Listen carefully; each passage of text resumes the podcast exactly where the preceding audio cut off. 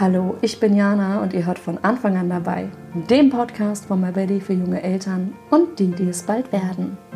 Mobbing ist ein Thema, das Eltern von Kindern im Kita-Alter oft noch gar nicht so im Blick haben. Dabei können Eltern schon jetzt einiges tun, um ihre Kinder stark gegen Mobbing zu machen. Und damit das gelingt, erklärt Experte Daniel heute, was Mobbing überhaupt ist, welche Anzeichen es bei kleinen Kindern gibt und wo die Verantwortung von uns Eltern liegt. Im Gespräch wird schnell klar, dass Mobbing ein sehr komplexes Thema ist und es ums große Ganze geht. Mit der Umsetzung von ein paar Tipps ist es da also nicht getan. Das ist gleichzeitig aber auch das Schöne.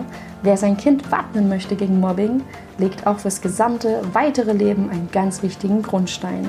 Hört unbedingt rein in diese wertvolle Folge.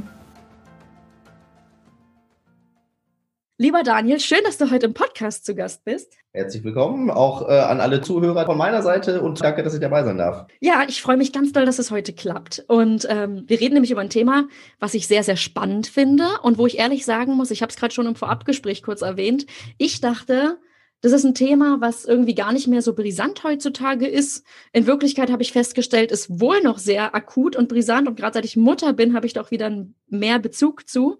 Es geht nämlich ums ja. Thema Mobbing und wie wir schon die Kleinsten dagegen stark machen können. Und ähm, weil du bist da Experte. Und jetzt würden die Zuhörerinnen und Zuhörer natürlich sehr gerne wissen, was macht dich denn zum Experten? Warum bist du heute hier?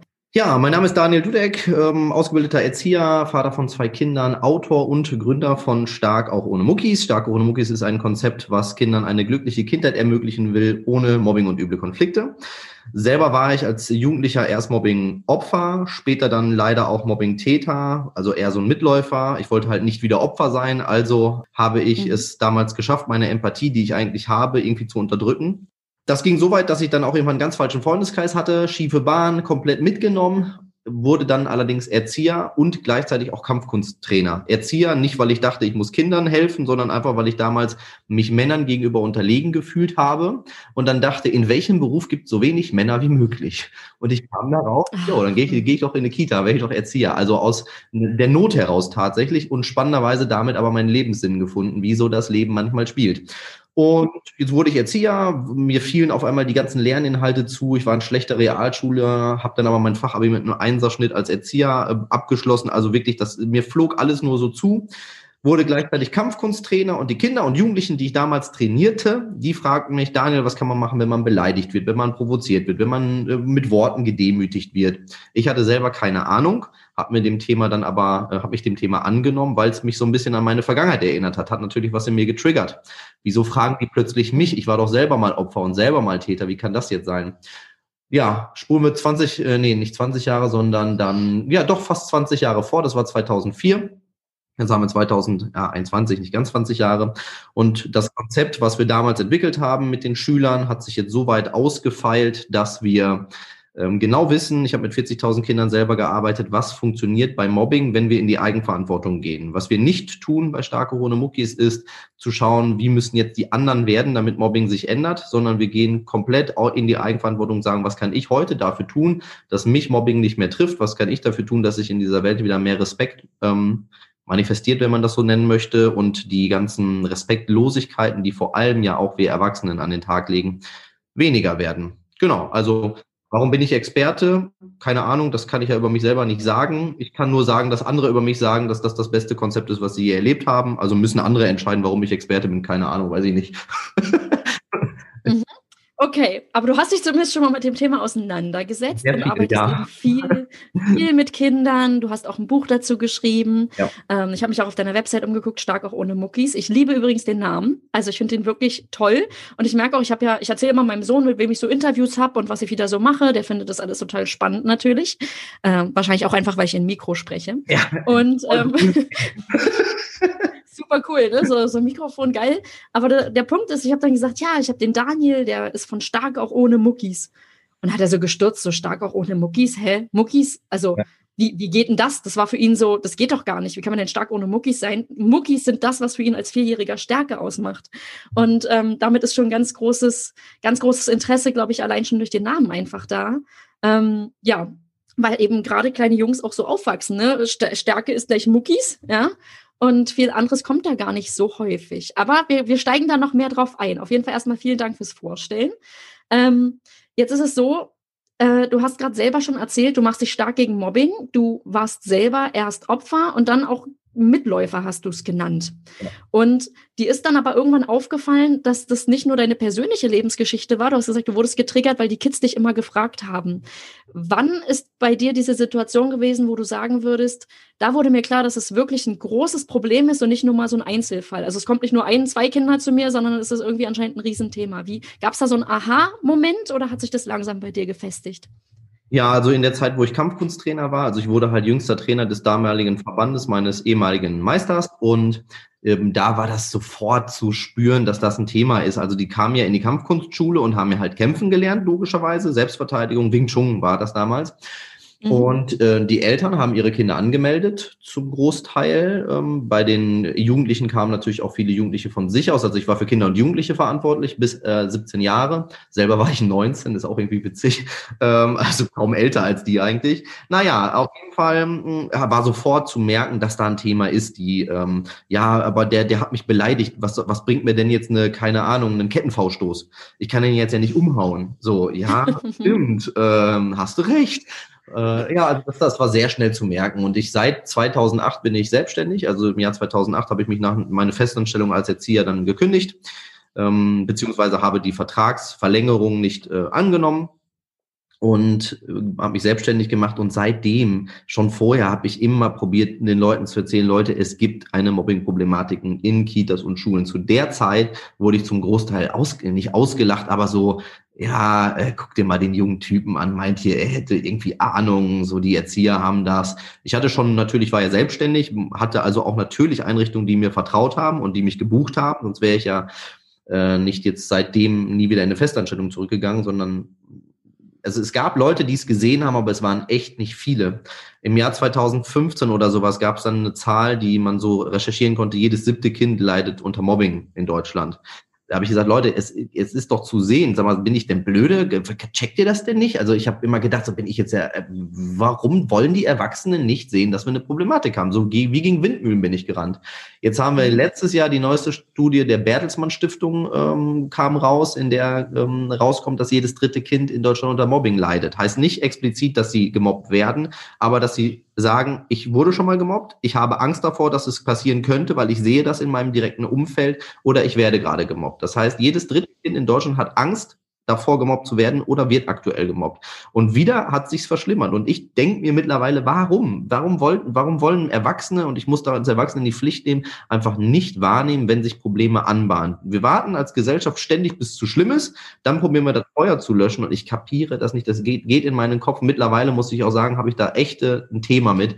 Ich verstehe nicht, warum wir immer weggucken, bis es nicht mehr geht. Ich meine, worauf soll es denn jetzt hinauslaufen? Dass jedes Kind unter Mobbing leidet? Also ich verstehe das nicht. Deswegen toll, dass du auch die Plattform bietest, hier einmal über dieses Thema zu reden und auch mal in die Tiefe zu reden, ähm, mhm. weil es ist wichtig. Es muss etwas passieren. Ja, ähm, ich habe gerade gehört, da ist wirklich auch eine gewisse Wut hinter. Das höre ich gerade bei dir und das ähm, ärgert dich, wie du gerade meinst, ja. die warten sehr, sehr lange ab und löschen dann erst das Feuer, ja. wenn es schon brennt. Ja, nicht Jetzt, Wut, eher so eine, wirklich so eine, eher so eine, ähm, ja, wie soll ich das nicht, Ohnmacht ist ja falsch, weil ich ja nicht ohnmächtig damit umgehe, aber so eine, so eine gewisse, alle reden immer davon, dass Kinder das Wichtigste sind, was wir haben. Wenn es dann aber darum geht, mal wirklich was zu tun für die, nee, dann, äh, dann wollen wir doch nicht. So, und das ist, ja, also nicht Wut, ich kann es nicht beschreiben, sondern so, so ein, ähm, ich würde mir für die Kinder wünschen, einfach, dass man sie wirklich mal mehr sieht, und zwar in den wichtigen Themen und nicht nur in den Themen, die aus meiner Weltsicht heraus nicht so relevant sind. Mhm. Also ähm, du brauchst keine Eins auf dem Zeugnis, aber du brauchst die Kompetenz, gut mit Menschen umzugehen. Und wir probieren so viel, ähm, immer sie zu perfekten Schülern, zu guten Schülern zu machen, aber ja, die sozialen Sachen, ähm, fallen ein bisschen runter. Da hoffen wir drauf, dass sich das halt so rauswächst oder so. Und das, das geht halt nicht. Das, ja, mhm. genau. Jetzt ist es so, wir, du hast gerade gesagt, wir wollen, oder oft wird erst eingegriffen, wenn das Feuer schon brennt. Jetzt ja. hören uns ganz, ganz viele Eltern zu, wo die Kinder wirklich im Kita-Alter sind oder sogar davor. Aber so Kita-Alter ist hier auch viel, viel vertreten, ne? Kindergartenkinder. Und jetzt würde mich interessieren, jetzt brennt denn das Feuer schon bei den Kleinsten? Geht, sieht man da schon Mobbing-Tendenzen? Und ähm, ist das da schon ein Thema tatsächlich oder wann, wann geht Mobbing sozusagen los, dass du sagst, das ist ab da wird es ein, wird's ein Punkt? Ja, äh, sehr gute Frage. Also ähm, kurz vielleicht einmal meine Definition zum Thema Mobbing, damit wir hier in diesem Podcast von der gleichen Sache reden. Es gibt einmal die Definition, Mobbing ist ein kontinuierliches Schikanieren einer überlegenen Gruppe gegenüber einer unterlegenen Gruppe oder Einzelperson über einen längeren Zeitraum. Mhm. So, das ist aus meiner Sicht nicht richtig. Mobbing ist, ähm, so definiere ich es auch in meinem Buch, ähm, Mobbing ist ein gefühlter Prozess. Das heißt, es gibt nicht objektiv das Mobbing. Mhm.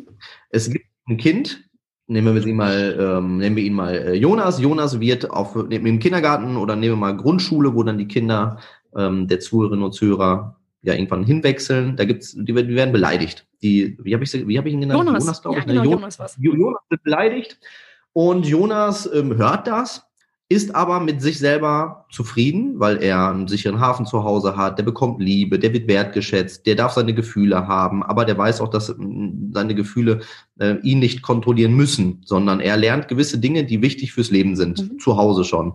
Ähm, zumindest denke ich, dass sie wichtig sind. Und der kriegt diese Beleidigung und das stört ihn einfach gar nicht. Mhm. Der denkt sich so, ja, du findest mich doof und jetzt, mein Leben ändert sich deswegen noch nicht. So. Und da, da gibt es daneben ein Kind, äh, der heißt Mike.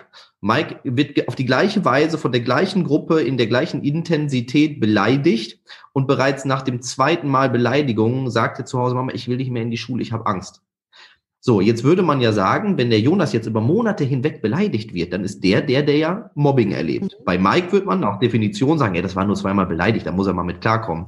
Und das ist halt der, das, Falsche. Mobbing ist ein gefühlter Prozess. Der Jonas wird sich wahrscheinlich auch in drei Jahren nicht darüber stören, weil er sich denkt, ja, schön, interessiert mich nicht. Mike wiederum wird nach kürzester Zeit möglicherweise das, die Lust um, ähm, auf die Schule verlieren, wird ähm, vielleicht dicht machen, eine Mauer um sein Herz bauen also müsste man Mike helfen, weil der auch nach dem zweiten Mal schon leidet. Mhm. Und da muss weg von diesen, ja, es gibt eine standardisierte Definition für ein extrem individuelles Gefühl. Man muss einfach hingehen und das wäre so ein Appell auch schon direkt, dass man den Eltern hilft, dass sie verstehen, du musst wirklich im Dialog mit deinem Kind sein. Du musst wirklich mit dem schauen ähm, und, und gucken, wo steht dein Kind. Und dann ist Mobbing für jedes Kind individuell und nicht definierbar. So, und dann äh, nach der Definition, wie ich sie gesagt habe, wird schon relativ schnell klar, klar, es gibt Kinder, die bereits in der Kita Konflikte haben. Das wird man jetzt vielleicht so aus erwachsener Sicht heraus nicht Mobbing nennen, weil das ist ja gar nicht so schlimm, könnte man meinen. Oder das war ja noch gar nicht so lange, das könnte man ja jetzt alles so denken. Aber wenn das Kind individuell für sich nicht die Widerstandsfähigkeit besitzt, damit umzugehen, dann mag es für dieses Individuum oder für ein individuelles Kind auch bereits im Kindergarten so etwas geben wie das Gefühl, gemobbt zu werden. Die würden das so nicht titulieren. Die würden ja nicht nach Hause gehen und sagen, Mama, ich habe das Gefühl, ich werde gemobbt. nee. Sondern die haben Bauchschmerzen, die sagen, ich will nicht so gerne in die Kita. Oder da ist dann halt so ein Junge, der immer, oder ein Mädchen, was vielleicht Quatsch macht und sowas. Also, ne, mhm. ja, in diese. Ja, kenne ich. Also dieses, ähm, das eine Mädchen, mein Kind hat dann gesagt, die ist böse zu mir. Und das hat sich ja. über Wochen hingezogen, dieses Sie ist böse und deswegen will ich eigentlich gerade gar nicht mehr in die Kita. Und dann wurde das mhm. so thematisiert und dann kam auch so von ganz vielen, so aus dem Umfeld oder Erwachsenen, ja, ist jetzt halt überempfindlich, dein Kind, der muss halt mal ein bisschen härter werden, leben halt in einer Ellbogengesellschaft, wenn der so weinerlich ist, wird er später mal gemobbt. Also das war sozusagen diese Drohkulisse, härte den mal jetzt ab, weil sonst wird er später bestimmt gemobbt, wenn er jetzt schon sagt, er, ist, er findet es irgendwie blöd. Und ähm, ich fand das super schwierig, aber das zeigt ja auch, dass auch da wieder, das ist so, eigentlich ist ja die Taktik dann oder das Vorgeschlagene ist, ich soll dann wegschauen und sagen, ja, sag meinem Kind, äh, steh drüber, wird schon, schick's weiter in die Kita, sag, hab dich nicht so. Aber eigentlich verschlimmer ich doch damit das Problem, oder? Also, wie könnte ich denn in so einer Situation, wenn jetzt zum Beispiel Jonas oder Mike war ja unser Beispiel, der schon ein bisschen leidet, wenn ich merke, ja. da ist schon irgendwie eine Situation, die meinem Kind anscheinend zu schaffen macht, was kann ich denn da tun? Ja, also es geht ähm, in dem Fall jetzt, weil du natürlich auch ganz viele Leute hast, ähm, die jetzt jüngere Kinder haben. Also ich, ich kann es gerne kurz äh, ausführen, würde aber dann auf was anderes eingehen wollen, weil ich glaube, das ist für die Zuhörerinnen und Zuhörer hier dann dann dann das Wichtigere. Ähm, aber grundsätzlich gilt, wenn es so kommt, dass ein Kind ähm, nach Hause kommt und sagt, hey, da, da gibt es Kinder, die mich beleidigen. Äh, der erste Schritt wäre in dem Fall, dass man dem Kind hilft, zu erkennen, die Meinung eines anderen Menschen über dich ist, so hart das jetzt klingt, erstmal irrelevant. Ja, ich höre schon einige Eltern, ich kenne es ja aus Elternabenden zu Genüge, äh, ja, aber das würde ja bedeuten, dass mein Kind keine Kritik mehr annimmt. Ja, das kann man schon so denken, muss man aber nicht, weil nur weil ich glaube, dass die Meinung von anderen Menschen über mich nicht so wirklich relevant für mein Leben ist, heißt das ja nicht, dass ich mir nicht trotzdem ein paar Menschen, von denen ich weiß, sie sind mir gegenüber ehrlich, aber wohlgesonnen, beispielsweise Eltern, aber die auch nicht immer. Es gibt genug Eltern, die machen Dinge, also es kann sein, dass ich es mir jetzt mit einigen Eltern äh, verscherze, aber da muss ich dann durch. Ähm, es ist halt einfach so, dass Kinder, ich sage Kindern, es ist nicht so wichtig, was Menschen über dich denken, aber such dir so fünf, sechs Leute aus deinem Umfeld, deren Meinung dir wichtig ist. Und die dürfen dich dann natürlich auch kritisieren. Die dürfen dir auch mal sagen, wenn sie was nicht gut finden bei dir. Aber es gibt einen ausgewählten Kreis, der das darf. Das darf nicht jeder. Ich gebe nicht jedem in meinem Leben das Recht, mir zu sagen, dass ich gut oder schlecht bin. Dieses Recht mhm. haben ganz wenige Menschen. Und der einzige, dem ich wirklich immer ähm, das Recht gebe, ist mir selber. Mhm. So, also der, die Person, mit der ich die meiste Zeit in meinem Leben verbringe, bin ich. Also ist auch meine Meinung an erster Stelle. Und das ist etwas, was wir Kindern beibringen können, ohne dass sie zu egoistischen Wesen werden. Also ich halte mich auch nicht für einen Egoist. Ich probiere sehr viel für Menschen zu tun. Mit, nichtsdestotrotz ist mir nicht wichtig, was sie über mich denken. So, weil Mobbing ist ein gefühlter Prozess. Wenn ich die ganze Zeit glaube, es ist wichtig, was jemand über mich denkt, und das wird Kindern sehr früh, und das ist jetzt was, was für deine Hörerinnen und Hörer sicherlich relevant ist, Kindern wird sehr früh von klein auf beigebracht, dass es scheinbar relevant ist, was andere über sie denken. Sei mal nicht so laut im Restaurant, guck mal, der Nachbartisch drüber. Sei nicht so laut, wie sollen die Nachbarn über uns denken? Hier benimm dich im Laden, guck mal, die anderen gucken schon. Ihnen wird immer wieder eingeredet, Unbewusst, Eltern meinen das nicht böse. Es scheint wichtig zu sein, was andere über dich denken. Natürlich glaube ich das irgendwann und fühle mich dann auch schlecht, wenn Menschen was Schlechtes über mich denken, weil ich glaube ja, es ist wichtig, was sie über mich denken. So, damit geht es also los, dass man Kindern auch dieses Gefühl beibringt, diese, diese Selbstachtung beibringt. Nein, das ist nicht so wichtig. Zurück aber zu dem, was ich, ähm, was ich sagen wollte. Da ist jetzt also zu Hause haben wir den Kindern beigebracht, ähm, such, hör, dir gewiss, hör gewissen Leuten zu. Und wenn du dann mal Kindern zuhörst in Schulen und in Kitas, wo ich ja viel ähm, unterwegs bin, was die erzählen, was ihre Eltern ihnen raten, wie sie sie kritisieren, da muss man mal ganz objektiv sagen, Nein, nur weil jemand Eltern ist, heißt das auch lange noch nicht, dass das, was sie sagen, die Kinder stark macht oder nach vorne bringt. Es gibt auch ganz, ganz viele äh, Situationen, die ich in meinem Leben wahrgenommen habe. Und ich habe, wie gesagt, mit vielen Kindern gearbeitet, wo man auch sagen muss, vielleicht sind die Großeltern ähm, im ersten Schritt jetzt wichtige Ansprechpartner. Und damit, mhm. wie gesagt, möchte ich niemanden zu nahe treten, nur der ihr Glaube, das engste Umfeld ist immer das, dem man das Recht geben sollte, in mein Herz zu reden, ist auch ein Irrglaube. Man muss sehr, sehr achtsam sein äh, damit. Da aber deine Zuhörerinnen und Zuhörer diesen Podcast hören, denke ich, dass sie das alle einschätzen können und zu denen gehören, die ihre Kinder stark machen wollen. Also mhm. achtet da wirklich auf eure Worte. Wie, wie geht ihr mit Kindern um? Äh, Stichwort Homeschooling aktuell. Wie bestärke ich mein Kind im Homeschooling. Das Kind macht einen Fehler. Sage ich dann, oh, das war falsch? Oder sage ich, guck mal, krass, 13 Dinge hast du richtig gemacht. Oh, und hier könntest du nochmal nachbessern. Das heißt, es kommt so drauf an, was wir zu den Kindern sagen, um sie zu starken Persönlichkeiten zu machen. Und deswegen ist das cool, dass du die Eltern mit jungen Kindern hast. Da ja. geht's nämlich los. Da geht's los, genau. Da legen wir sozusagen die Grundlage. Voll. Und ähm, wie du es gerade schon meintest, ich habe ähm, dieses ja, jetzt hier nicht so laut und da bitte nicht und guck mal hier und wie siehst du überhaupt aus und wir ziehen uns am besten um, dieser Fleck. Und ähm, ich merke das, dass man natürlich auch immer wieder aneckt. Also ich bin zum Beispiel so, meine Wohnung ist super unordentlich. Also mhm. nicht so, dass das Jugendamt kommt, aber es ist halt so, dass es ein Aufreger irgendwie ist. Und dann hat irgendwann mal mein Kind gesagt, also weiß ich nicht, wer aus unserem Umfeld hat gesagt, du musst jetzt wieder aufräumen, was soll denn sonst der und der denken? Hat mein Kind zu mir gesagt. Und ich meinte, das ist schön. Und habe ja. dann gesagt, das ist mir ehrlich gesagt aber egal, weil wir wohnen ja hier. Also wenn wir uns unwohl fühlen, räumen wir gerne auf und machen irgendwie was. Aber solange wir damit fein sind, sind wir damit fein. So. Und ich weiß aber, dass das eine super schwierige Haltung ist und dass man da auch ein, ähm, dass man da vielleicht auch sich als erstes ja bei sich als Eltern ansetzen müsste, ne? Weil wenn ich auch selber so aufgewachsen bin und ja. irgendwie ähm, der Meinung bin, ist jetzt ganz wichtig, dass mein, also ich merke das zum Beispiel jetzt, als Beispiel habe ich jetzt, ich habe neulich gesagt, ich bin unglaublich froh, mein Kind ist noch kein Schulkind. Mhm. Und dann habe ich gesagt, ich finde, ich sehe, wie hier die Eltern zum Teil in, in diesem Lockdown jetzt auch gerade untergehen, weil die machen Homeschooling, die haben die Kinder zu betreuen, die sollen irgendwie essen, nebenbei macht man noch Haushalt und dann soll man noch arbeiten.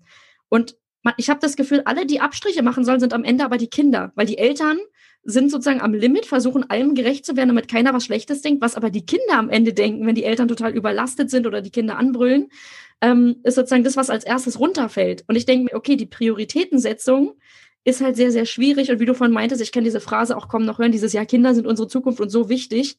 Ähm, ich habe das Gefühl, in der Gesamtgesellschaft wird das nicht so wahnsinnig ernst genommen, ehrlicherweise. Und ähm, umso schöner, wenn man da hier jetzt jemanden wie dich hat, der da auch mal appelliert und sagt, hey, guck doch mal, ähm, wie ihr selber ähm, ja. redet. Und ich glaube übrigens auch, dass die Leute, die jetzt hier reinhören, ja, die haben schon ein gewisses Bewusstsein, dass sie sich dieses Thema aussuchen ähm, und wollen da bestimmt auch gucken, wie, wie man da auch weiter mit dem Kind im Optimalfall wachsen kann.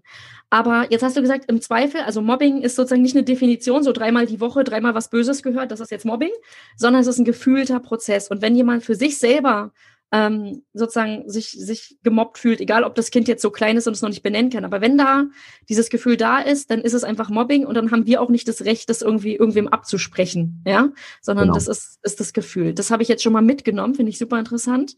Ähm, jetzt hattest du schon als Tipp an Eltern sozusagen, dass wir auch unsere eigene Rolle kritisch hinterfragen müssen oder gucken müssen.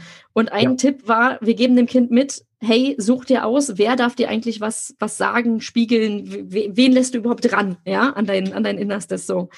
Ähm, was können wir sonst noch tun, wenn wir es mit kleinen Kindern zu tun haben, dass, dass wir sozusagen schon vorleben können, dass unsere Werte und Mobbing einfach nicht zueinander passen? Ja, wenn ja. wir jetzt ähm, an Vorbeugung wieder denken. Wir wollen nicht das Feuer löschen, sondern wir wollen im besten Falle, dass es gar nicht erst passiert. Was können wir da noch tun? Ja, ähm, also es geht ähm, als, an allererster Stelle geht es mit einem sicheren Hafen zu Hause los. Also das ist wirklich so die absolute und unbedingte Grundlage, dass man zu Hause klar hat, ähm, wie, wie begleite ich mein Kind? Also sprich, es gibt Kinder, die kommen nach Hause und können sich dort aufladen.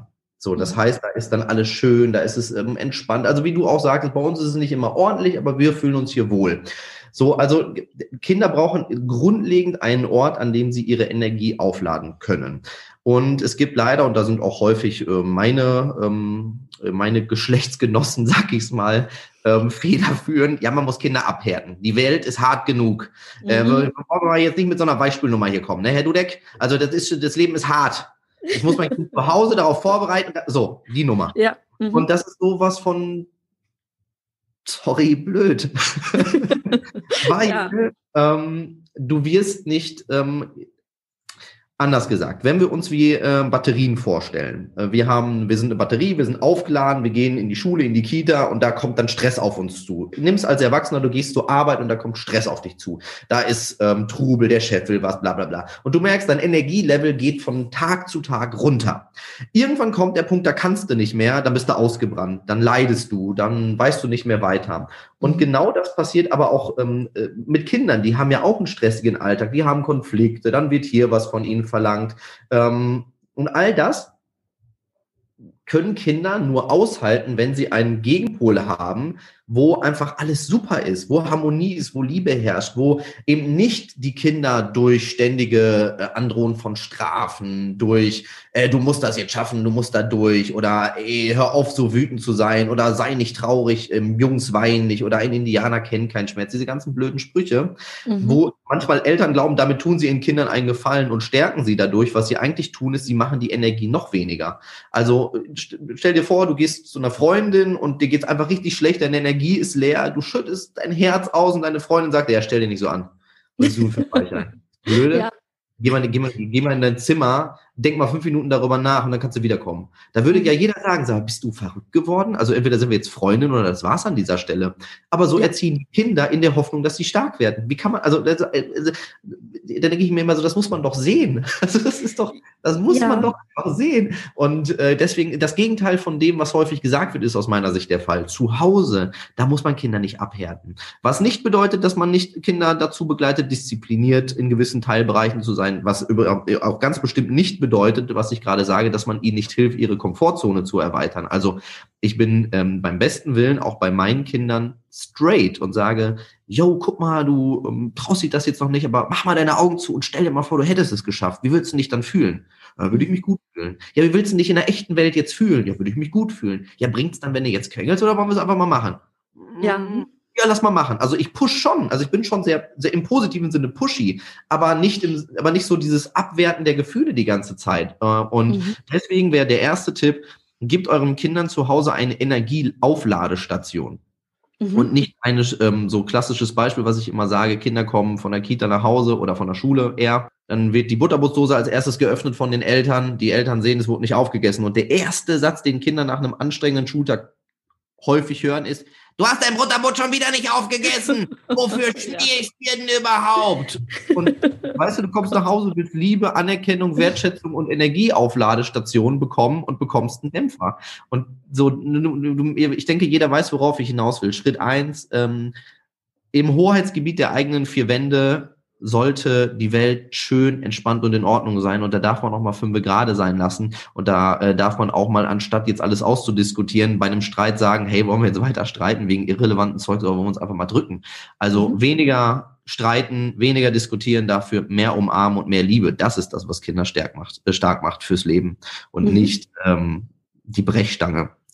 Ähm, dann ist aus meiner Sicht der zweite Schritt, der aber damit einhergeht, auch, dass Kinder lernen, sich und ihre Gefühle wahrzunehmen. Selbstbewusstsein ist für mich wie ein Anruf bei der Auskunft. In Schulen, wenn ich mal sage, ähm, Selbstbewusstsein ist wie ein Anruf bei der Auskunft, gucken mich so Kinder an und denken so, so, Auskunft? Auskunft, ja. ich wollte gerade sagen, so, also ich kenne das noch. Ja, genau. Ja. Ich sage den Kindern immer, ist wie Google, nur älter.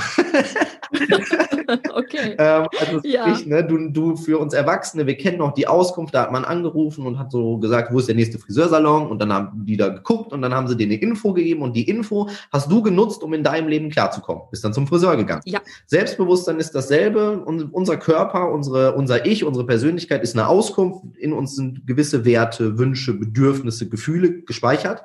Wir haben gewisse ähm, Charaktermerkmale und das sind wir. Und wenn wir lernen, uns anzurufen, also mit uns in Verbindung zu stehen und diese Verbindung nicht zu kappen, was viele Erwachsene ja im Laufe ihres Lebens getan haben und das dann mühsam wieder heilen müssen, ähm, weil es ihnen als Kind genommen wurde, wenn wir da Kinder einfach dabei, also wir müssen sie da gar nicht drin schulen. Erwachsene fragen aber, wie kann ich wieder, wie kann ich selbstbewusster werden? Kinder haben das eigentlich von Natur aus und es wird ihnen abtrainiert. So hart das mhm. klingt, aber Kinder als Babys, die sind mit sich verbunden, denen geht's nicht gut, dann schreien die. Dann überlegen die sich nicht, soll ich jetzt schreien, kommt es dann gut an oder nicht? Die schreien. Ja, stimmt. So, und, und dann wird ihnen irgendwann aber beigebracht, so übergestülpt, wie etwas zu sein hat und wie ein Erwachsener sich das denn wünscht, damit der Erwachsene glücklich sein kann. Weil Erziehung ist ganz häufig sehr egoistisch, auch wenn das Eltern auch gerne nicht hören wollen. Ähm, warum bringen wir Kindern denn zum Beispiel bei, dass, eine, dass es wichtig ist, gut in der Schule zu sein? Ja, sagt man ja, damit das Kind eine gute Zukunft hat. Ja, vielleicht willst du gar nicht haben. so, ja. Du willst, dass dein Kind eine gute Zukunft hat. Das ist Egoismus. Ähm, ist ja auch nicht schlimm. So keine, ähm, will jetzt niemand damit angreifen. Nur, was ich damit sagen möchte, ist, es geht doch nicht darum, was wir wollen. Es geht doch darum, dass wir Kindern beibringen, was ist für dich richtig. Dass sie mit sich in Verbindung stehen und nicht mit dem, was wir für sie ähm, gut finden. Und damit sind wir bei dem zweiten Punkt. Helf deinem Kind, den Hörer in die Hand zu nehmen begleite es durch Fragen dahin, dass es mit sich selbst ähm, connected ist. Also sprich irgendwann als jüngeres Kind ähm, wenn es dann vielleicht in die Schule geht oder ähm, auch in die weiterführende Schule, mit sich in Verbindung steht, sich immer wieder fragt, was ist mir denn eigentlich gerade wichtig? Was sind meine mhm. Werte? Was sind meine Bedürfnisse? Warum fühle ich mich denn gerade eigentlich so, wie ich fühle? Was für ein Bedürfnis steht denn eigentlich dahinter? Und was müsste jetzt passieren, damit es mir besser geht? Wie kann ich die Information der Auskunft nutzen? Und aus meiner Sicht können das Kinder intuitiv, es wird ihnen eigentlich ähm, eher mehr oder weniger abtrainiert. Wenn wir also eigentlich als Gesellschaft anfangen würden, Kindern nicht immer alles abzutrainieren, was sie mitbringen, dann wären wir schon auf einem sehr guten guten Weg. Ähm, mhm. Würde bedeuten, Schritt drei, wir müssten mal unsere ganzen konditionierten Verhaltensweisen hinterfragen. Also, warum machen wir das eigentlich? Also, was in uns führt dazu, dass wir Kinder aktuell zum Großteil, es gibt ja auch ganz, ganz tolle ähm, Verbesserungen, nenne ich das jetzt mal, ähm, aber was führt dazu, dass wir dann doch häufig zum Großteil in unserer Gesellschaft noch Kinder erziehen, wie wir erzogen wurden, um sie aber damit in eine Welt zu begleiten, die wir uns ja selber noch nicht mal vorstellen können. Also so, ne, das macht keinen Sinn. Also der Blick in den Spiegel und die Frage, was braucht mein Kind wirklich, ist häufig sehr schmerzhaft und man muss sich sehr, sehr hart am Riemen danach reißen. Ja. Aber wenn Kinder das Wichtigste sind, was wir haben, dieser berühmte Satz, den du gerade schon gesagt hast, und wenn sie angeblich unsere Zukunft sind, ist es einfach unsere Pflicht. Ja, ich habe gerade ich fand es gerade super interessant, du hast gesagt, Erziehung ist häufig egoistisch. Ja. Und ich habe gedacht, also mein liebstes Beispiel ist dafür so, gerade im Kita-Alter, wenn Eltern sagen, ja, also jetzt ist das Kind so und so alt, jetzt muss es auch lernen, sich mit alleine mit sich zu beschäftigen. Ja. Wo ich mir immer denke, das ist so weit weg aus meiner Sicht vom natürlichen Menschsein. Ja. Und warum möchte ich, dass das Kind sich alleine beschäftigt? Ja, damit ich in der Zeit entweder Wäsche in Ruhe machen kann oder einfach am Handy daddel oder so. Ne? Also das ist auch, das ist so für mich mein Paradebeispiel für, nee, ich gehe nicht immer vom Fokus des Kindes automatisch aus, nur weil ich Mutter oder Vater bin, sondern ich habe da auch sehr wohl meine eigenen Interessen im Blick. Ähm, und sich das mal bewusst zu machen, kann ja manchmal schon mal helfen, dass man vielleicht die Erwartungshaltung nicht so künstlich künstlich hochschraubt oder ähm, ja, und natürlich, so weg von den mhm. Entschuldigung, genau. Ähm, was, was natürlich auch, also ja, ähm, also bin voll bei dir. Äh, würde dazu noch ergänzen wollen, trotz dessen ist es natürlich wichtig, dass wir auch unsere Ich-Zeit haben. Also mhm. ne, ich, ich finde, es wäre gut, wenn wir einen gesunden Egoismus haben. Also in gewissen Situationen dem Kind ruhig auch zu sagen, aber nicht äh, die ganze Zeit und nicht so, so, so nonstop, sondern in gewissen Zeiten, das muss man einfach schauen, wie man das hinkriegt, wirklich komplett zu sagen, so jetzt sind wir hier gemeinsam und jetzt äh, lass uns schauen, was dir wichtig ist. Aber trotz dessen auch zu schauen, was mir wichtig ist, weil wenn wir wollen, dass Kinder lernen, ihre eigenen Bedürfnisse wahrzunehmen, ihre eigenen Werte zu leben und ihre eigenen Wünsche ähm, selbstbewusst wahrzunehmen, brauchen sie ja ein Vorbild, was sich selbstbewusst wahrnimmt. Und ähm, ich erlebe halt einen Trend, manchmal, also es gibt einmal diesen, diese Erziehung, die ich gerade so ein bisschen ja auch ähm, probiere ähm, anzusprechen, die ich nicht gut finde. Es gibt dann halt das andere Extrem, wo es dann nur noch ums Kind geht. Das heißt, wird sich voll und ganz nur noch aufs Kind eingelassen und es ist eigentlich egal, ich muss mich als Elternteil hinten anstellen. Es geht nur um die Bedürfnisse meines Kindes, damit das Kind lernt, seine Bedürfnisse wahrzunehmen. Und das, glaube ich, ist dann auch zu schwarz-weiß beides gemalt. Ich glaube tatsächlich, in der Mitte liegt die Wahrheit. Also ich glaube, es gibt ein Zitat, was mein Lieblingszitat ist, ist von Laoze. Das geht so, 30 Speichen treffen die Narbe, die Leere dazwischen macht das Rad. Und diese Leere dazwischen, dieser Zwischenraum in den Speichen, das ist das, was ich immer probiere zu finden, weil man kann sagen, Kinder hart machen, das ist jetzt äh, und und und und nur ähm, äh, die eigenen Bedürfnisse zu sehen und dem Kind zu sagen, du musst dich anpassen, um in der Welt klarzukommen, das ist eine Speiche. Das könnte man so machen. Dann das Kind nur noch zu sehen und nur noch rein die Bedürfnisse des Kindes wertzuschätzen, ist eine Speiche. Und so kann man ganz viele Speichen finden. Und ich glaube aber irgendwo in der Mitte, in diesem Bereich, den man nicht so greifen kann, da liegt dann tatsächlich eher die Wahrheit. Und ich glaube, es ist wichtig, dass wir als Eltern Eltern auch an uns denken. Und es ist auch absolut legitim zu sagen, du ähm, Johanna oder du Jonas, mir ist gerade wirklich wichtig, dass ich Zeit für mich habe. Ich hatte einen sehr, sehr anstrengenden Tag und ich liebe dich über alles, aber jetzt gerade merke ich, ich bin so unruhig innerlich. Ich brauche eine halbe Stunde für mich. Bitte beschäftige dich einmal kurz alleine. Ich weiß, findest du gerade nicht gut, aber ich brauche das gerade für mich. Das ist vollkommen okay. So, ne, weil so sieht ja auch das Kind, ach krass, wenn man überfordert ist, dann macht die Mama oder der Papa mal eine Ansage, nett, höflich und respektvoll, aber die nimmt sich Zeit für sich. Ich glaube, das ist auch ein wichtiges Vorbild für die Kinder, um zu erkennen, wie man selbstbewusst mit sich umgeht. So, äh, jetzt sind wir ein bisschen vom Mobbing-Thema fast schon weg, aber ist ja nicht schlimm. Äh, das ist, ähm, weil das ist alles voll, zahlt alles darauf ein. Denn wenn du bei dir bist und mit dir in Verbindung stehst und du zum Beispiel wahrnimmst, langfristig, da beleidigt mich jemand, dann bist du eben halt nicht ein Mensch, der sagt, der Junge hat mich beleidigt, schräg, das Mädchen hat mich beleidigt, deswegen bin ich traurig, sondern du sagst, wow, okay, da kam so ein Wort auf mich zu, warum trifft mich das überhaupt so sehr? So, du bist bei dir. Und dann ist nicht mehr das Gegenüber schuld an deinen schlechten Gefühlen, sondern du kannst gucken, okay, das macht mich traurig, weil mir scheinbar Respekt wichtig ist oder weil mir scheinbar Wertschätzung wichtig ist. Und jetzt könntest du überlegen, wie kann ich es schaffen, dass diese Wertschätzung, dass ich diese Wertschätzung bekomme, selbst wenn der Junge oder das Mädchen weiterhin beleidigend ist. Also dann such dir Alternativen, um das zu bekommen, was dir wichtig ist, und du lernst die Situation zu kreieren, in denen du das kriegst, sodass dich die, wo du es nicht kriegst, gar nicht mehr so stören. Dann denkst du dir, ja gut, dann, dann sagt er das halt. Ja, schön, meine Freundin mögen mich trotzdem. Also das ist wirklich dieses bei sich ankommen beziehungsweise einfach nicht mehr von sich verrücken eigentlich. Mhm. Dieses, gerade dein Zitat, ich habe hab gerade gemerkt, ich habe da noch drüber nachgedacht, so, das wirkt auf jeden Fall gerade so ein bisschen nach. Ähm, ich finde es ganz spannend. Ich, jetzt, wenn man einmal sich mit dem Thema Mobbing so ein bisschen beschäftigt hat oder denkt, boah, das ist ein Problem, dann hat man ja auch so einen kritischeren Blick drauf. Also dann sieht man ja auch sein Kind noch mal vielleicht anders an in bestimmten Situationen. Wie gesagt, mein Kind ist noch relativ klein. Und jetzt habe ich schon beide Situationen erlebt, dass ich dachte, hm, also irgendwie ähm, war er eher in der Rolle, wo ich sagen würde, hat ihn anscheinend getroffen, ziemlich hart. Jetzt kann man, wie gesagt, gerade bei Kleinen ist es schnell so, dass die Erwachsenen, wie gesagt, sagen so, ja, komm, ist nicht so wild, sind halt kleine Kinder. Ähm, aber gerade die Kleinen können ja auch noch nicht immer sagen, wie du vorhin schon meintest, kein Kita-Kind kommt nach Hause und sagt, doch, Mama, Papa, ich glaube, ich werde gemobbt. Ja. Das hat mir gar nicht gefallen. Sondern ja. ähm, irgendwie ist es dann so ein diffuses Gefühl, dass da vielleicht was nicht stimmig ist. Du hast vorhin gesagt, Kita-Kinder zum Beispiel wollen nicht in die Kita oder sagen, sie haben Bauchweh oder sowas. Ähm, gibt es aber schon noch, gibt es da noch andere Möglichkeiten oder wie, wie habe ich da eine Chance, das auch zu bemerken, dass es das vielleicht am Mobbing liegen könnte? Weil wie gesagt, verbalisiert wird es nicht von Erwachsenen oft runtergespielt. Ähm, wie kann ich denn, hast du da eine, eine, Idee, wie sich das sonst noch so zeigen kann oder wie man das rausfinden kann, auch wenn die Kids ja. klein sind? Ja, tatsächlich, ähm, tatsächlich, äh, die traurige Nachricht wäre jetzt nein, aber die positive ist eigentlich ähm, auch nur deswegen nein, weil das in jeder Familie anders ist und äh, die Lösung, die in, in allen Coachings, die ich mit Familien gemacht habe, ist folgende wenn Eltern wirklich im Dialog mit den Kindern sind, also wirklich Dialog. Und Kinder zu Hause wissen, ich kann alles sagen, ohne abgewertet zu werden. Und das haben Kinder nicht immer, das Gefühl. Ähm, wenn Kinder wissen, ich kann sagen, was ich will, ich kriege kein, kein Ärger zum Beispiel oder ich kriege dann nicht die Ansage, ähm, äh, das ist doch nicht so schlimm. Also Kinder erleben halt häufig, die wollen zwar, dass ich mich öffne, aber wenn ich mich öffne, ist auch nicht geil. Ja. Also so, äh, Johanna, sag mir doch, was doof in der Kita ist. Ja, da ist ein Junge, der hat mich äh, total, äh, der hat mich total gehauen.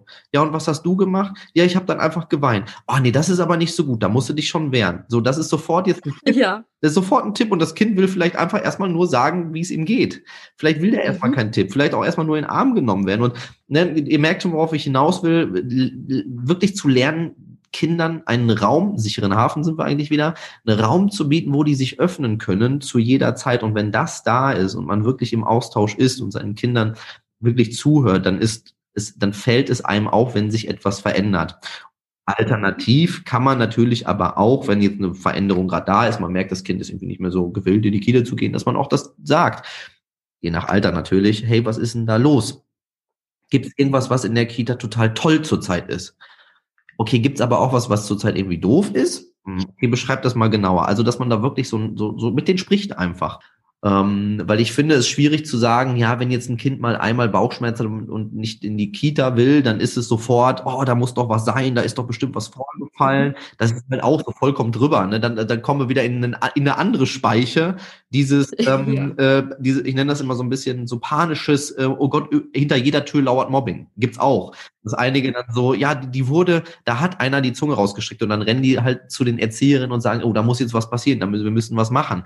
Das finde ich auch, ist eine Nummer drüber. Nicht, weil ich das Kind nicht wertschätze und sage, ich sehe nicht, dass dich das stört, aber das ist jetzt halt auch etwas, wo die, was sollen die Erzieher machen? Also du kannst halt einfach in dem Moment nicht 25 Kindern ähm, äh, vor denen stehen und überprüfen, ob sie die Zunge rausstrecken. Da wird es dann eher das Thema sein, wie kannst du zu Hause deinem Kind unterstützen, dass ihm die Zunge nicht mehr so stört. Also da ist dann eher, ja. finde ich, die Pflicht zu Hause und nicht die Kita. Also ja, ist ein hochkomplexes Thema. Also du, du merkst schon, man könnte da stundenlang äh, reingehen. Ausführen, Ausführen ja. ja, das ist einfach so, weil, und das ist auch etwas, wo ich so ein bisschen zu, ähm, zu motivieren möchte, ist, wenn man sagt und erkennt, jedes dritte Kind in Deutschland leidet unter Mobbing, dann müssen wir uns als Gesellschaft auch ein bisschen mehr mit der Komplexität dieses Themas ähm, auseinandersetzen. Und Leute lieben einfache Tipps.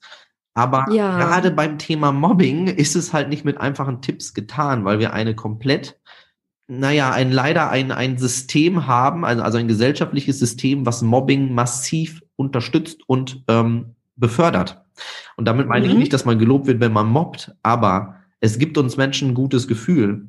Erwachsene treffen sich zusammen an der Kaffeemaschine in der Firma und lästern über die neue Mitarbeiterin, regen sich dann aber fünf äh, Tage später an der gleichen Kaffeemaschine darüber auf, wie schlimm doch das Mobbing auf deutschen Schulhöfen geworden ist. Und das passt halt nicht zusammen. Wir müssen ähm, wirklich bei uns als Erwachsene anfangen und hinterfragen, warum lästern wir denn so gerne? Warum gucken wir uns Fernsehserien an, die darauf basieren, dass jemand eigentlich runtergemacht wird? Warum gucken wir uns Trash-TV an, wo wir uns eigentlich über andere Menschen stellen und es genießen? Warum gucken wir auf Social Media ähm, Dinge an, wo jemand äh, Fehler macht und amüsieren uns darüber?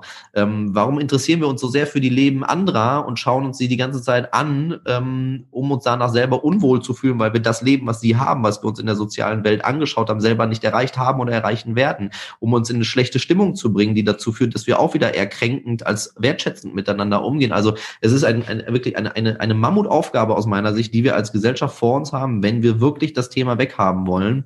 Und es beginnt ja. mit dem unabdingbar ehrlichen Blick in den Spiegel, bin ich Teil des Problems. Das ist super krass. Ich finde, die Fragen, die du gerade aufgeworfen hast, das waren jetzt sehr viele natürlich. Ja. Aber wenn man die jetzt angeht, das ist unglaublich schmerzhaft, dieser Prozess. Also wenn ich jetzt zum Beispiel anfange, es geht ja schon damit los, mein Social-Media-Konsum, wenn ich den anfange, kritisch zu hinterfragen. Und wie du es gerade gesagt hast, es gibt entweder das Leute, die sich Sachen reinziehen, wo sie sich sozusagen über andere stellen. Es gibt aber auch das Gegenteil, dass ich mir irgendwelche Häuser und Villen und Sachen angucke und sage, ja, die nun wieder oder keine Ahnung was. Ja, ähm, und beides ist total ungesund. Also ist ja auch erwiesen, dass das mega ungesund ist und trotzdem hängen die Leute irgendwie, ich habe neulich gelesen, ich glaube drei Stunden täglich oder so auf Social Media mittlerweile ab. Es ist erschreckend, absolut, ja. Und unsere Kinder wachsen genau da rein. Das ist so, was ich auch immer, wo ich mir, wo ich dann immer mir auch, wo ich mir auch ein bisschen Sorgen mache. Also ich bin ein gnadenloser Optimist eigentlich und ich, wir probieren ja auch hier bei Starke und Muckis unseren Teil dazu beizutragen, dass es besser mhm. werden könnte. Ähm, und stelle mich ja auch gerne auch immer in die Öffentlichkeit mit Meinungen, die nicht bei jedem gut ankommen, weil ich glaube, es ist wichtig.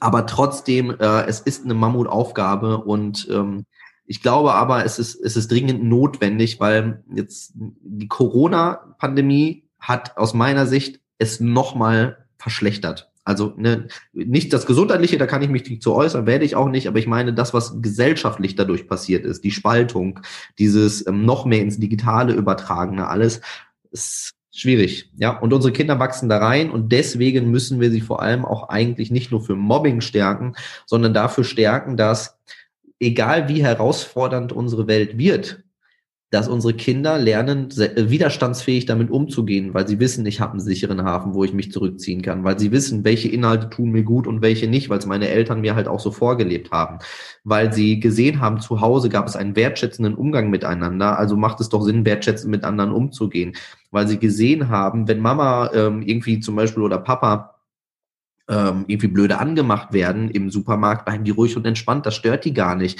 Ähm, die achten nicht immer darauf, was andere über sie denken, sondern die achten darauf, sind sie zufrieden mit sich und ihrem Wertekonstrukt. Ähm, also ja, es ist, ich, ich glaube, unsere Kinder brauchen vor allem die Fähigkeit, egal wie wuselig die Welt um sie herum ist, dass sie so der Fels in der Brandung des Lebens werden. Denn ich glaube schon, dass die Zukunft ähm, spannend im Positiven wird und ähm, sehr anstrengend im Negativen. Also ähm, wenn sich der Arbeitsmarkt wandelt, wir haben ja mit Covid-19 gesehen, wie schwierig wir als Erwachsene dann doch mit einer massiven Veränderung äh, unseres Soziallebens klarkommen. Und jetzt müssen wir uns vorstellen, wenn die Digitalisierung voranschreitet, jetzt habe ich ja keine Glaskugel, aber wenn das so kommt und da wandelt sich plötzlich der Arbeitsmarkt, weil Maschinen, das wird ja höchstwahrscheinlich so kommen, Arbeitsplätze übernehmen, dann haben wir ja eine andere Gesellschaft. Und wir, wir kommen schon extrem schlecht mit den, mit den aktuellen Maßnahmen klar. Was ist, wenn wir aber von heute auf morgen 20, 25 Prozent Arbeitslose haben? Dann haben wir ja eine andere Gesellschaft. Und, und, und ich mache mir echt Sorgen, dass, wenn wir so weitermachen wie jetzt, dass wir damit klarkommen. Also, ähm, und da unsere Kinder da reinwachsen, ist so mein Appell wirklich immer ich glaube, das wichtigste, die, die, die, das wichtigste Investment, jetzt nicht finanzielles, sondern Zeitinvestment, was wir aktuell machen können, ist unsere Kinder für diese Herausforderungen so stark zu machen, dass sie daran nicht zerbrechen, ähm, sondern gestärkt sind. Weil Mobbing, genauso wie Covid-19, genauso wie jede andere Geschichte, nicht das Gesundheitliche dahinter, sondern das, was die Maßnahmen mit uns machen, ist ja auch ein gefühlter Prozess. Es gibt Menschen, die kommen damit gut klar, die schaffen das, resilient damit umzugehen und andere sind am absoluten, die können mhm. nicht mehr. So, und wir müssen jetzt ja schauen, wie können wir unsere Kinder so begleiten, dass sie eher auf die Seite gehört, egal wie wuselig es ist, ich komme damit klar und mein Leben geht trotzdem weiter und ich bleibe positiv, als ich kann nicht mehr, ich schaffe nicht mehr, ich, ich, ich, ich, ich bin durch eigentlich. Äh, und ja, es, es stehen spannende Zeiten vor uns.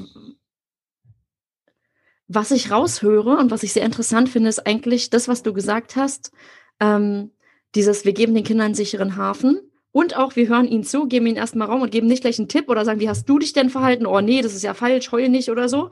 Ähm, das ist eine Prävention und zwar in beide Richtungen. Zum einen macht es mein Kind stark, dass es, ähm, wenn ein Kind es beleidigt oder irgendwie blöd auf es zugeht, respektlos ist, dass es sagt, ja du, ähm, sorry, ist mir egal, weil ich weiß, was ich wert bin und ich habe irgendwie einen Freundeskreis oder ich habe hab ja. andere Sachen, die mich stark machen.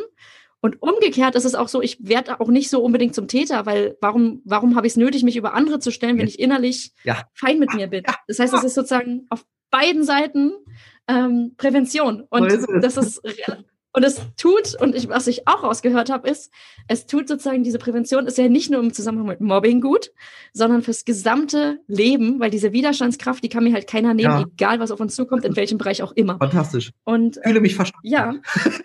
Ja, ich finde auch, das ist so ein Bogen, den wir geschlagen haben in diesem Gespräch, der jetzt so unglaublich logisch sich hier gerade schließt. Es ist wunderschön. Also aus Podcaster-Sicht kann ich sagen, mir geht gerade ein bisschen das Herz auf, dass das so hier hinführt. Und ähm, das ist eben auch was, was ich jetzt sagen wollte. Ich habe nämlich dieses Konzept vor mir und habe im Gespräch gemerkt, ich habe fast keine Frage genauso gestellt, wie sie da steht, mhm. weil im Gespräch mit dir hatte ich zum einen jetzt immer so Aha-Momente, wo ich dachte, ah ja, okay. Und du hast ja auch gesagt, die Eltern oder generell wir alle lieben Tipps, ja. so einfache Tipps. Ja. Pass auf, Kind wird gemobbt, machst du eins, zwei, drei, Toppi, ist jetzt gut. Genau. So funktioniert's halt nicht. Nee. Und ähm, das finde ich so gut zu sagen, ähm, im Dialog mit den Kindern sein, sie stark fürs Leben machen, egal für welche Herausforderung. Ähm, kommt uns allen zugute am Ende oder generell. Wenn wir selber stark sind, können wir auch wieder mehr geben. Aber das, das finde ich eben super interessant, weil eben weg von diesem klassischen Tipps, so muss man sich verhalten, so machen wir das. Das ist hier kein, kein Ratgeberguide in dem Sinne, sondern tatsächlich so ein, so ein Blick aufs große Ganze, würde ich sagen, den du hier so ein bisschen ähm, gibst. Und ich hoffe, dass ganz, ganz viele wirklich auch Eltern von Kleinkindern auch zugehört haben. Und diese Fragen, die du aufgeworfen hast, am liebsten würde ich sie mir alle nochmal notieren, mache ich vielleicht auch beim Schnitt. Ja ähm, weil das ja wirklich ganz viel Arbeit mit uns selbst vor allem auch ist. Und auch dieses, du sagst, wir lästern an der Teeküche und sagen dann später, boah, schlimm, wenn Kinder so lästern oder übereinander herziehen, warum machen die das denn? Aber natürlich geht's immer mit uns als Vorbild los und mit dem, was wir vorleben und wie wir zu Hause miteinander umgehen. Wenn ich mein Kind anbrülle, brauche ich mich nicht wundern, dass mein Kind mich auch irgendwann anbrüllt. Das ist ja total logisch. Oder ähm, ja, ich finde, du hattest ganz viele gute Beispiele auch dazu. Ich würde jetzt fast zum Abschluss gern noch von dir wissen, ähm, wenn jetzt Eltern sagen, ähm, sie haben irgendwie das Gefühl, sie, sie wollen da mehr drüber wissen, ja. also entweder aus eigenem Bedarf heraus oder eben auch, weil sie sagen, wow, das Gespräch hier war richtig gut, es war interessant oder sie wollen da auch ihre Kinder stark machen oder haben es vielleicht im Umfeld bei älteren Kindern schon gesehen, was da kommen könnte. Ähm, wo kann ich mich als Eltern zum Thema Mobbing denn schlau machen, dass ich da ähm, einen guten Weg finde? Ja, okay. Also zum Thema Mobbing würde ich dann tatsächlich als, als absoluten Einstieg mein Buch empfehlen. Ist in, erschienen im Rowold Verlag, äh, heißt Sei stark wie ein Löwe, wie Eltern ihre Kinder gegen Mobbing wappnen kostet 10 Euro und gibt es in jedem Buchhandel, ja gut, die sind leider aktuell zu, sonst empfehle ich immer gerne in dem Buchhandel lokal. Äh, aktuell halt, man kann es überall bestellen, wo man Bücher bekommt. So, das, ich pack's in die Show Notes. Perfekt. also das ne? ist absolut äh, meine absolute Empfehlung, weil auch da, also rechnet ähm, schon auch mit konkreten Ideen, aber auch da in diesem Buch, man hat mich jetzt ein bisschen kennengelernt, probiere ich eher das Ganze zu sehen und in jedem Bereichen irgendwo Ideen zu geben, die eine, eine neue Kultur eigentlich, also äh, es geht, eine neue Kultur klingt jetzt so groß, aber einen neuen Umgang miteinander so ein bisschen auch ähm, etablieren will. Dann der zweite, äh, das zweite für die, die sagen, boah, jetzt gerade äh, Thema äh, Herausforderungen des Lebens und wir haben ja gemerkt, es hat irgendwie alles was miteinander zu tun, empfehle ich dann die Erziehungsrevolution. Das ist ein, äh, eine, ein TV-Format, also wirklich mhm. eine TV-Show von 20 bis 24 Uhr. Äh, am 27.02. Weltpremiere hat es so noch nie gegeben. Mein Kollege Sebastian und ich wir müssen Challenges meistern, so wie beim Schlag den Rab früher oder beim Duell um die Welt. Oh, das habe ich so geliebt. Ja. Schlag den Rab, oh, meine Sendung. Wir ja. müssen halt auch sowas machen, so Challenges. Also wir haben ein richtiges TV-Studio, was uns da gerade gebaut wird für dieses äh, Event. Mhm. Und genau, wir müssen die Challenges meistern. Das Publikum darf äh, via TED, also am Handy, so abstimmen, äh, was gemacht ja. wird. Und wir müssen dann auch zu Themen referieren nach den Challenges oder während den Challenges, was auch das Publikum bestimmen darf. Also wir wagen uns weit raus aus der Komfortzone, weil wir dran glauben, dass viele Eltern Bock drauf haben, sich noch mehr mit dem Thema Erziehung und Kinder begleiten, äh, beschäftigen wollen, aber noch nicht so einen richtigen Zugang dazu gefunden haben. Und mit diesem TV-Format wollen wir äh, etwas bieten, was auch die Eltern abholt, die halt nicht unbedingt vielleicht sagen, ich äh, bin, ich lese mir 15 Bücher durch, aber so ein geiler Abend Ja.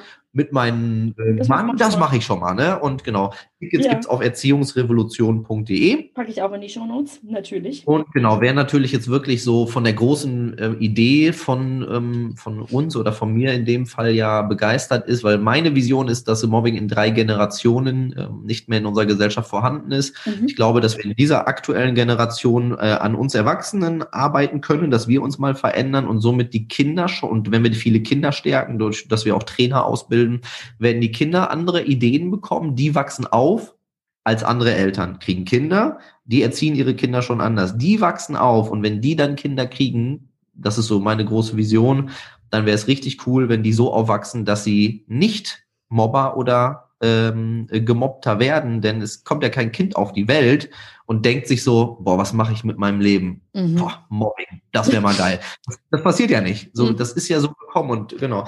Wir probieren daher sehr viele Trainerinnen und Trainer auszubilden, die einen Anteil an dieser Vision ähm, beitragen und das findet man auf stark auch ohne muckis.de. Ist also eine klassische Coaching-Ausbildung, aber ganz gezielt für Kinder und Jugendliche im Bereich Mobbing, damit wir ja im besten Fall in drei Generationen, ähm, wir werden es selber nicht mehr mitbekommen, also es wird ja nach unserer Zeit sein, Ja. aber es, wird, es fühlt sich schön an, äh, etwas dazu beitragen zu können. Ja, wundervolles Projekt, sehr, sehr cooles Interview, muss ich sagen. Ähm, war ein lockeres Gespräch, obwohl es inhaltlich ja doch sehr in die Tiefe und vor allem auch an schmerzhafte Themen ging.